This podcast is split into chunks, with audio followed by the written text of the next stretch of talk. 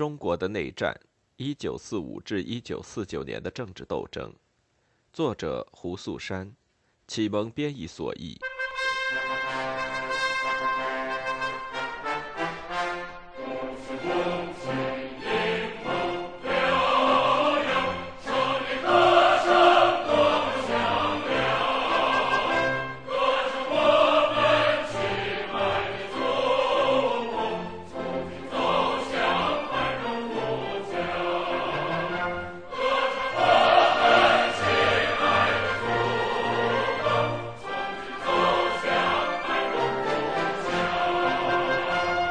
政府规定，原则上成年人一天工作八小时，年轻人工作七小时，但在与战争直接相关的物资的生产上，允许工人自愿的延长工作时间。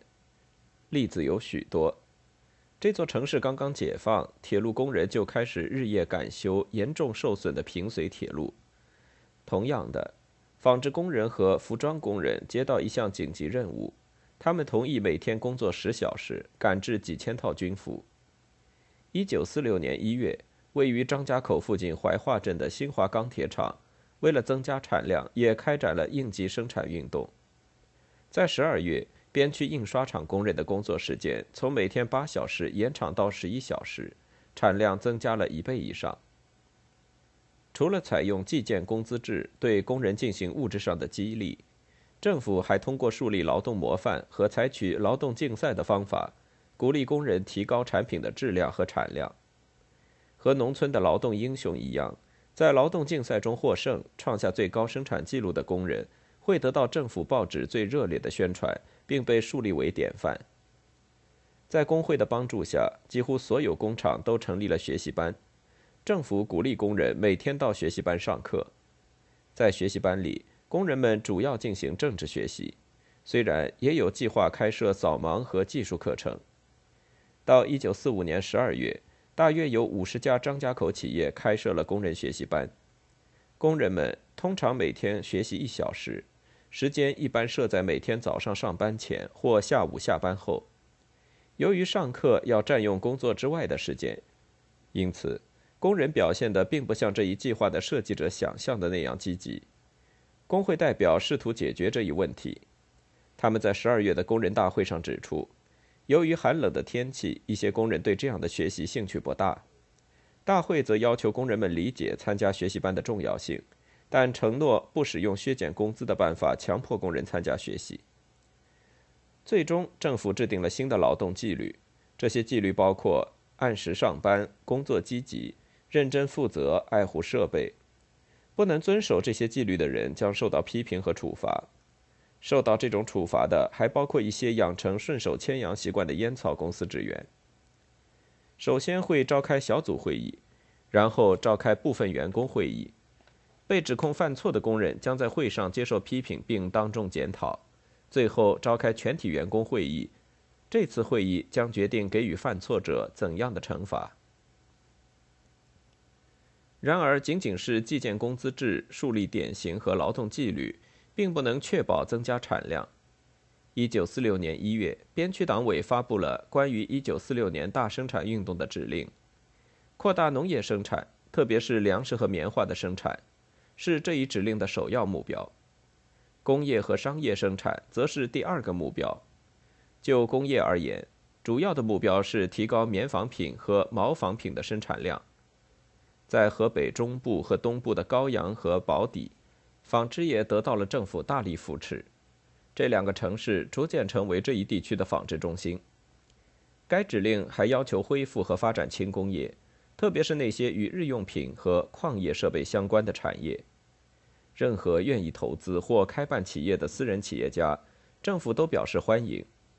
同样受到欢迎的还有愿意工作的所有科学家、工程师和技术人员。在商业方面，主要的目标是发展贸易和恢复边区的市场。在所有的目标中，特别提到的有张家口的骡子市场、安国的中药草市场，以及星级的毛皮贸易。就边区政府本身而言，对农业的重视超过工业，对轻工业的重视超过重工业。政府最迫切的目标是生产至少要达到这样的水平。维持人们的基本生活以及维持战争的进行。这些一般性原则决定了张家口的工业生产计划。这一年一月，边区工矿业管理局召集各企业的经理和董事举行会议，再次强调了这些原则。张家口生产大纲主要包括三点：首要的一点，那些在过去四个月里仍在运营的企业应进一步扩大生产；停工的企业应立刻恢复生产。抗战期间，许多工厂遭到了破坏或被迫停工。在这些工厂中，轻工企业是第一批恢复生产的。到1946年1月，几乎所有轻工企业都开始重新生产，但重工企业仍有许多处于停产状态。张家口工业生产计划的第二项是要求大规模发展该地区的矿业生产，其中包括煤、铅和其他金属。政府最强调的是煤矿的生产。最后，农具以及纺织业需要的轻工设备，成为张家口工业企业生产的主要产品。边区工矿业管理局的负责人承认，对张家口工业企业而言，实现这些目标是十分困难的，因为他们缺少称职的管理人员。该官员指出，目前的问题是产量严重不足。并指责工厂经理没有进行必要的调查和研究。他警告道：“对待工作，我们应该更加认真，并应当建立适当的管理制度，以及按时完成生产任务。”很明显，劳工政策中的某些条件是专为提高产量制定的。除此之外，政府还采取了其他一些具体措施刺激工业生产，它们包括：一、政府向公司企业贷款；二、广泛采取税收优惠，三向企业提供原材料并帮助销售。由于这些措施，边区整体工业促进计划有了一个牢固的基础。一九四六年八月，边区政府开始推行它们。无论是公有、私有或是公私合营，所有生产棉纱、毛纱、平板玻璃、钢铁、农具、机械设备、工业原料或发电的企业，都能享受最优惠待遇。这些优待包括：一、根据投资金额免除企业两年到五年内所有的商业税和收入所得税；二、边区银行将向流动资金短缺的企业提供贷款；三、帮助企业解决原材料和制成品运输上的困难；四、成立边区贸易公司、合作社以及其他政府机构，帮助企业采购原材料、销售制成品；五。对于人力不可抗拒原因造成的损失，政府将进行救济并给予补偿。政府规定，还有一类企业在一至四年内可以免交商业税和收入所得税，并享受上述所有的优惠，但在发生灾祸时，政府对他们不负有政绩责任。这些企业包括棉纺厂、毛纺厂、面粉厂、印刷厂和日用品厂。最后是第三类企业，同样可以在一至四年内免交商业税和收入所得税。不仅如此，在经营困难时，政府还会供给原材料，帮他们销售产品。这一类企业包括化妆品、玩具以及其他非必需品的生产商。酒和香烟是为数不多的不享受免税的行业。有关张家口公有企业和私营企业比例的资料并不多。进入城市后，政府接管的企业似乎涵盖了各个行业，不仅包括公用事业、交通、重工业、矿业，还包括许多轻工业。资料来源没有说明这是否表示政府有意超越新民主主义经济纲领，扩大张家口的国营经济，或者这只是接受敌人财产的必然结果。但十分明显，边区政府急需外部资金。一九四六年三月，边区政府宣布将二十三个工矿企业的所有权转移到私人手上。这些企业大部分位于张家口和宣化，包括香烟、火柴、纸张、纺织品、皮革制品、酒以及机械设备生产商。这二十三家企业原本由新华工业公司经营，在三个月内，新华工业公司将自己拥有的全部股份卖给了商人和企业家。无论他们是来自国统区还是解放区，据估计，到这一年年底，市政府已经发放了大约相当于两亿元法币的低息贷款给民营企业。此外，当地的六家私人银行也恢复了营业，每家都有大约一亿元法币的资金。到一九四六年夏天，这些银行共吸收存款四亿三千六百五十九万零五百九十四元，并向工商企业发放了两亿零两亿零七百六十七万六千元低息贷款。根据许多来访者的描述，张家口的经济十分繁荣。造成这一点的一个重要原因是，共产党恢复了被日本人破坏的旧的贸易模式。接管张家口后不久，共产党就取消了边区内所有的贸易限制以及从边区出口食品的禁令。在传统上，张家口一直是这一地区一个主要的货物贸易中心，交易的货物主要有毛皮、粮食以及察哈尔北部和南部的牲畜。到一九四六年秋天。张家口皮毛经销商已经从五十人增加到大约一百五十人。在日本人占领期间，许多经销商被迫破产。现在，在政府的贷款帮助下，他们终于能恢复生意。此外，大约有三十家专办内蒙古货物的运输公司也恢复了运营。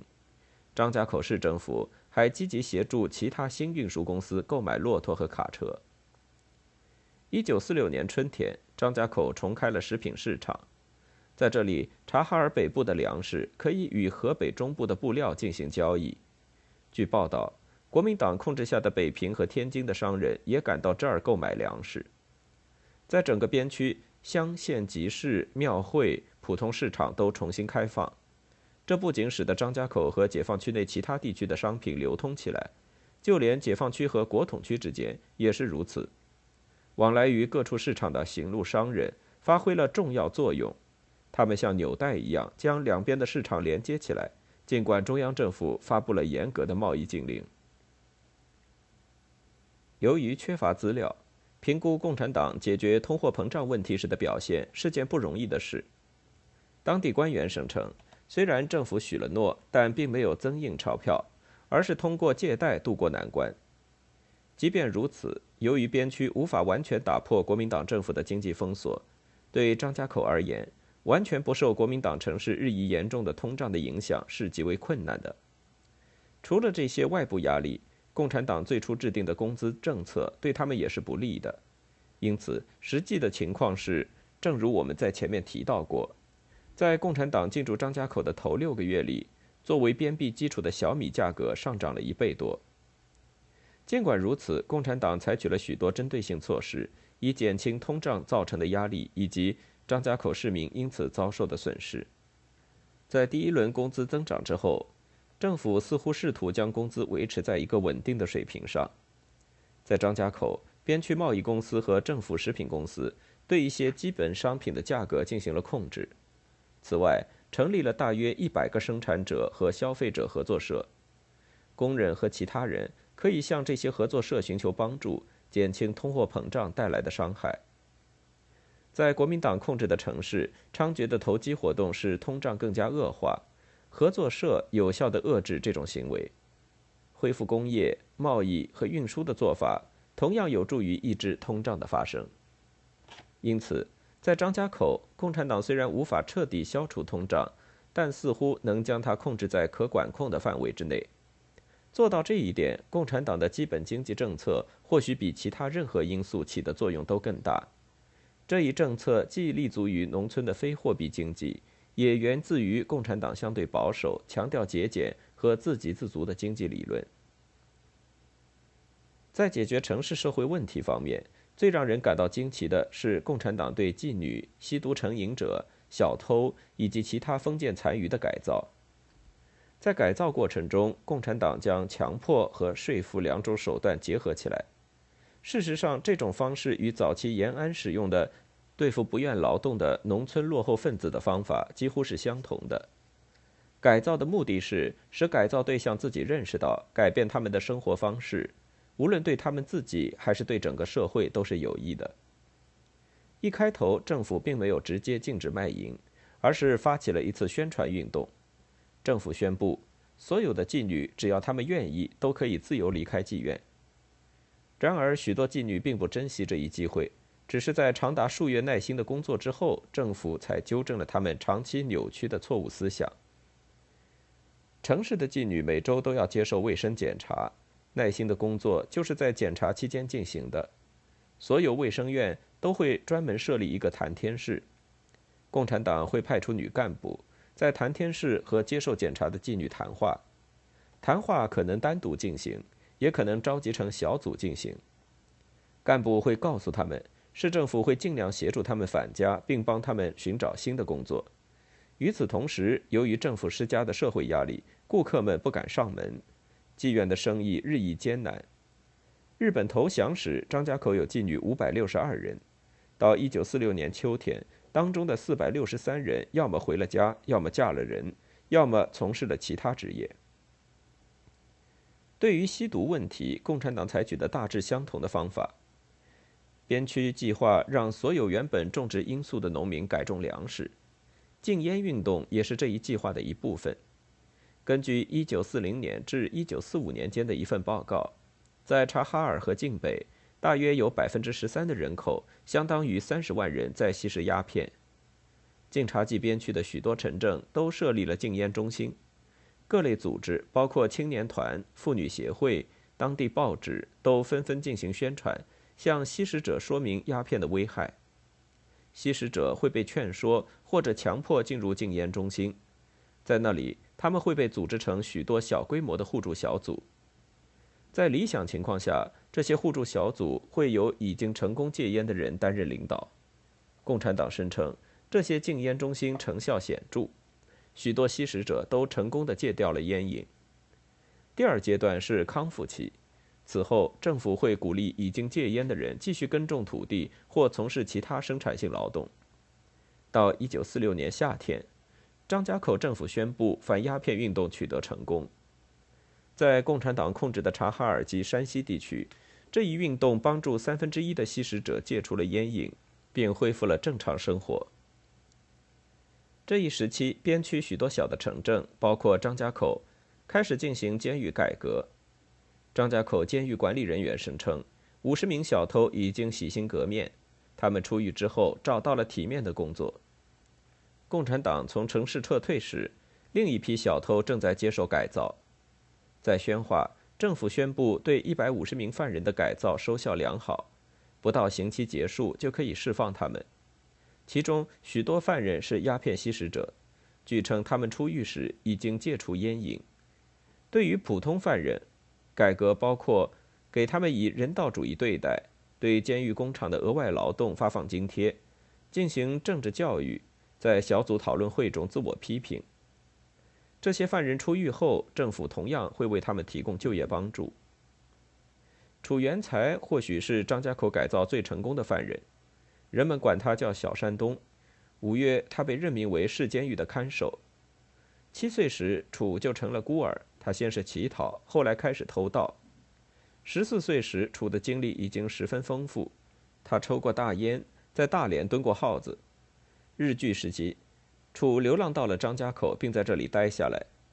接管城市后不久，共产党就开始整顿秩序，大搜大查。楚和另外一些混子一起被捕，新政府给他判了一年刑期。对于政治，楚并不感兴趣；关于新民主主义，他也几乎一无所知。但有人告诉他，可以给他一个重新开始的机会。对这种善待，楚的回应是积极的。他告诉记者。最让他印象深刻的是，犯人可以在自己中间选出模范工人，并给他们机会参加会议、发表演讲，最后和城里其他劳动模范一起，当着公众的面站在台上接受奖励。他决心让自己也成为一名模范工人。最终，他如愿以偿，被狱友选作工作小组的组长。一九四六年春天，在刑满之前几个月，楚就被释放了。楚请求政府帮自己找份工作。很快，他就被任命为一名监狱看守。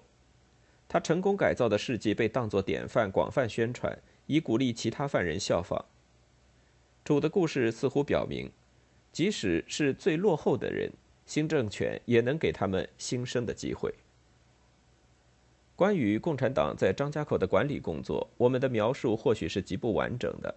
但仍然可以看出，在指导思想上，共产党的城市政策具有浓厚的农村倾向。共产党给张家口经济设定的目标是，让它成为更大的晋察冀边区生产运动的一部分。而这一生产运动强调农业和轻工业要超过重工业，其目的是在中央政府对解放区的经济封锁以及战时环境下实现基本程度上的自给自足。然而，这里要指出的是，将张家口发展成一个工业和商业中心为时尚早。共产党显然对中央军队1946年的攻势估计不足。对于张家口，共产党是用心经营的，在那里被认为不能长期固守的城镇，共产党通常只是搜集战争物资，不会着力发展当地的商业和工业。在这些地区，共产党一般会拆掉所有的机械设备。将它们运到更加安全的地区，加强那里的经济和生产。我们在第六章提到过这样的例子：在东北农村，共产党军队运走了当地诊所的设备，当然，他们没有侵犯农民的私有财产。当共产党占据了越来越多的城镇之后，运走当地设备最终造成了极为不良的影响。但这种习惯养成于常年的游击战争，难以在一夜之间改变。共产党越来越有能力保持自己的胜利，因此他们开始注意，在占领城市的同时，要对工商企业进行保护。所有文职和军事人员都被告知，一旦进城，就要放弃他们的游击思想。随着战局的发展，在所有的地方，共产党开始实行在张家口采取的城市政策，保护私人财产，促进贸易和生产。后来，共产党自己也提到他们在张家口的过分自信，这一言论的直接来源尚不清楚。共产党承认，把张家口发展成第二个战时中心的决定，就当时而言，在战略上是不成熟的。另一个错误是，新的市政府似乎总想照顾所有人的利益。随后的变化表明，主要的问题或许包括税收激励计划、公共部门扩张、相对高的工资水平。采用八小时工作制。在一九四六年，包括张家口在内的许多地区都采取了这些措施。所有边区政府都采取了有利于促进贸易和工业生产的税收办法。然而，共产党并没有实施人们预想中的未来共产主义的税收政策。根据晋察冀边区一九四六年推出的税收法规，能免除所有税收的企业只包括提供某种原材料的公有企业。生产农具和打印机的企业，非盈利性质的慈善事业。共产党采取渐进的税收方式，数额从企业纯利润的百分之二点五到最高的百分之三十三。共产党的分级所得税只对最穷的人免税，他们的收入大约为民众总收入的百分之十至百分之三十。正如前文提到的，一九四六年春天。张家口首次对公司企业的所有权进行了调整，解放区的其他地区也进行了类似的调整。五月，晋察冀边区政府宣布，将华北最大的两个煤矿——峰峰煤矿和焦作煤矿的所有权转移到私人手上。在同一时期，河北南部和河南北部的其他六个煤矿，山西东南部的太行工具厂也被交到私人手中。六月。热河政府发布了旨在促进公司矿业发展的临时条例。热河省以富含金银、煤等矿藏著称。条例规定，日据期间被日本人强占的私人矿产必须归还原主；租给日本人的私人矿产在租约到期后也要交还原主。另外，所有日伪人员拥有或经营的矿产将收归政府管理。同时，热河政府还鼓励私营企业家租赁和经营矿产。事实上，所有边区政府都公开鼓励商人和企业家投资各行各业，并给予他们贷款和其他支持。例如，1946年5月，一家私有银行——瑞华银行，在邯郸市大张旗鼓地开业。另一个广泛宣传的事例是王英谷。据称，他两次反抗甘肃的国民党当局之后，他的两家化工厂都给没收了。最终，在1945年秋天，他逃到河北南部。并在此处开办了新工厂。晋冀鲁豫边区政府给他办理了低息贷款，并把由各乡各镇收集的零件设备免费送给他。一九四六年五一劳动节，延安的《解放日报》发表了一篇社论，文中可以明显看出共产党想要减轻私人资本的疑虑，内容如下：私人资本是重建解放区的一股必不可少的力量。在国内外垄断资本的沉重压迫下，中国民族工业的成长面临着巨大的困难。为了战胜这些困难，达到发展生产繁荣经济的目的，劳资双方的互相谅解和协力合作是非常必要的。这样的合作不仅对国家有益，对双方也都是有益。工会一方面要说服资本家改善工人的待遇，以提高劳动热情；另一方面也要说服工人不向资本家提过高的要求，要做到节约原料、加强纪律。加强和改善组织管理，以降低成本，提高产品质量，增加整个工厂的利润。正如这篇社论所指出，在吸引私人资本和促进经济发展上，工人的合作起到了不可替代的关键作用。据延安广播电台报道，在华北和华中解放区，超过八十万经工会组织的工人参加了五一劳动节大会，表示支持加快经济重建。他们承诺与资本家合作，增加产量、提高质量、降低成本，让企业主能赚取一定的利润。朱德在延安的一次工会代表会议上说：“我们的任务是和资本家同心协力发展生产，只有这样，工人的生活水平才可能得到改善，资本家也才能盈利。”一九四六年五一劳动节，共产党提出的这些主张，清楚地指明了。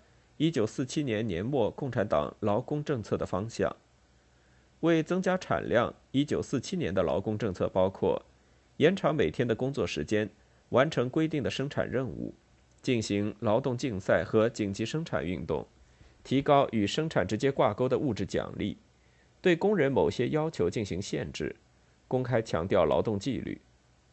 所有这些规定的雏形，在共产党占据张家口时期就已经出现了。